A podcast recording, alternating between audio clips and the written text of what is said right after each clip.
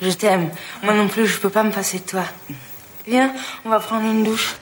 Oh oui, mille fois oui. Salut, c'est Laetitia Béraud, bienvenue dans Tout s'explique. Aujourd'hui, on parle d'absence de relations sexuelles dans le couple. La vie de couple, ce n'est pas toujours l'autoroute du bonheur. Des hauts, des bas, parfois, souvent peut-être, plus de relations sexuelles. Une situation rencontrée par Caroline Cruz, conseillère conjugale et familiale, thérapeute de couple depuis une trentaine d'années. Elle est aussi l'auteur d'une BD avec Benoît Battard. Elle s'appelle Il faut qu'on parle aux éditions du Rocher. Cette conseillère revient sur une consultation d'un couple qui affirme ne plus avoir de relations sexuelles ce couple vient en disant voilà, on n'a plus de relations sexuelles, ma femme ne me là c'est la plainte de l'homme, hein. ma femme ne me désire plus, ça dure depuis des mois et je ne sais plus quoi faire, moi je la désire, elle ne me désire pas et ça pourrit nos relations. Ça vient dire quelque chose des difficultés du couple. Alors la première chose à faire, c'est de faire prendre conscience à celui qui se plaint que l'autre ne vit pas non plus les choses de manière extrêmement heureuse. Hein. C'est assez douloureux et assez difficile pour, euh, pour cette femme, ou inversement ça peut être pour l'homme, de se, entre guillemets, refuser à son conjoint. C'est-à-dire qu'on l'aime, on est bien avec lui, on a envie de lui faire plaisir, on a envie de le rendre heureux, et euh, on se trouve bloqué. Plus que le, couple dont je parle dans le livre, et ce couple-là est plus récent à mon esprit, mais euh, ce qui était intéressant, c'était de voir que l'homme était extrêmement étonné d'entendre sa femme dire que ça la rendait elle aussi malheureuse, cette situation. Et d'une certaine façon, ça l'a un peu apaisé. Ah bon, mais tu me, tu me le disais pas, et moi je croyais que tu t'en fichais, que, que, que tu étais indifférente. Donc cette prise de conscience-là, elle est importante. Ensuite, ce qu'on est en train d'essayer de dégager, c'est comment ils se sont construits l'un et l'autre dans leur, euh, leur identité d'homme et de femme. Là, il s'avère que cet homme a pas extraordinairement confiance en lui et que faire l'amour, c'est une manière de se réassurer sur l'amour que sa compagne lui porte.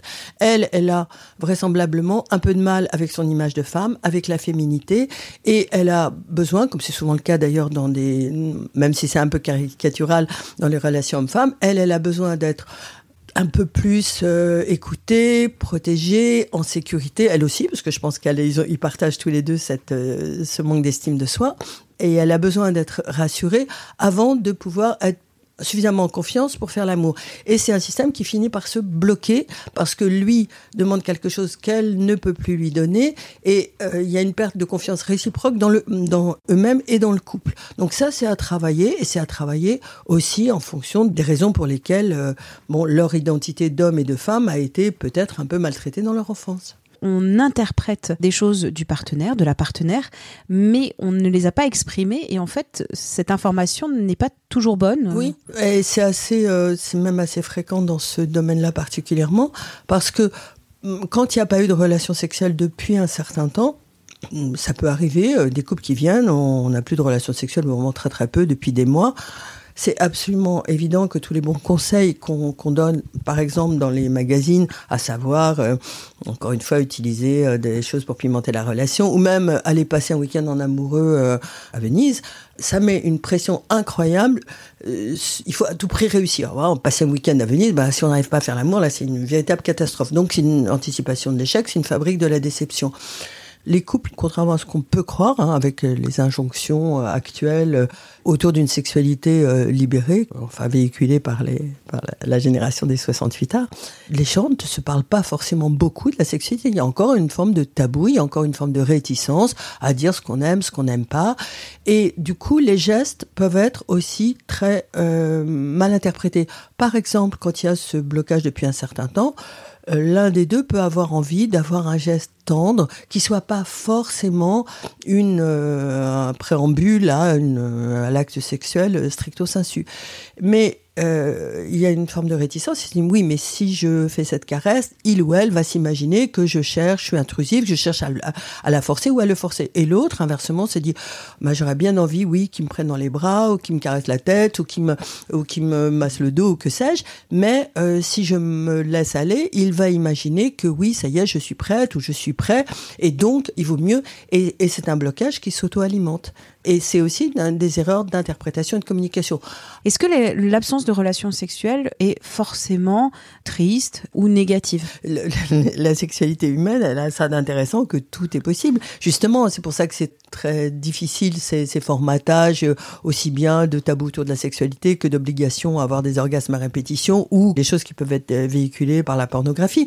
Oui, un couple qui n'a pas de relation sexuelle peut être un couple, même disons, euh, même il ne s'agit pas seulement de couples vieux qui qui trouvent d'autres euh, manières d'être ensemble qui les qui les rendent heureux.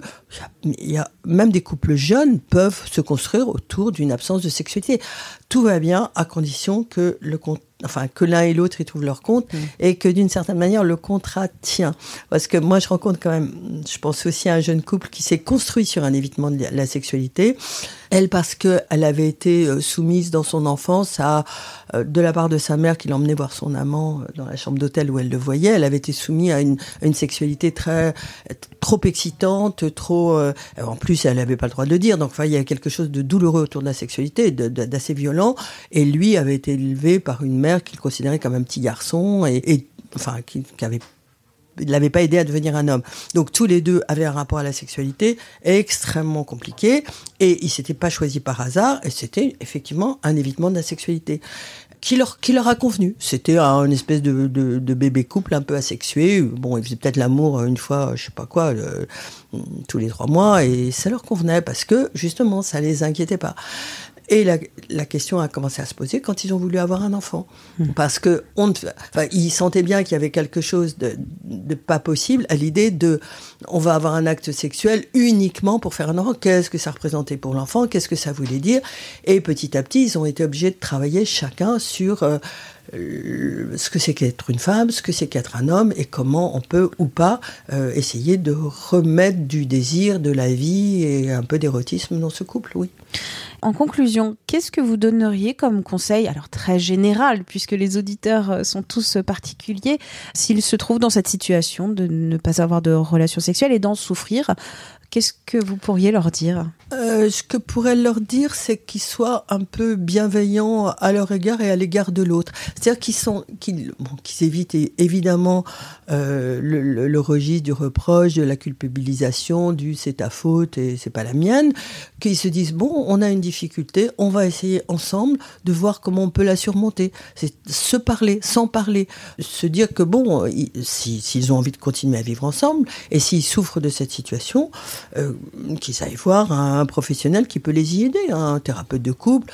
Pourquoi pas un sexologue aussi, s'ils considèrent que vraiment c'est ça le point nodal, mais un sexologue, encore une fois, qui leur donne pas uniquement des conseils sur les bougies euh, sur les bougies et les, et les sextoys. Mais moi, je veux dire, il y a des sexologues extrêmement compétents, mais euh, ils peuvent aller voir en tout cas quelqu'un qui les reçoive ensemble, qui les écoute et qui les aide aussi à dépasser cette difficulté. Merci à Caroline Cruz, conseillère conjugale et familiale, thérapeute de couple. Si ce podcast vous plaît, la meilleure façon de nous soutenir, c'est de laisser un avis 5 étoiles sur la plateforme Apple Podcast ou la plateforme que vous utilisez. Cela permettra à d'autres de le découvrir plus facilement. Portez-vous bien.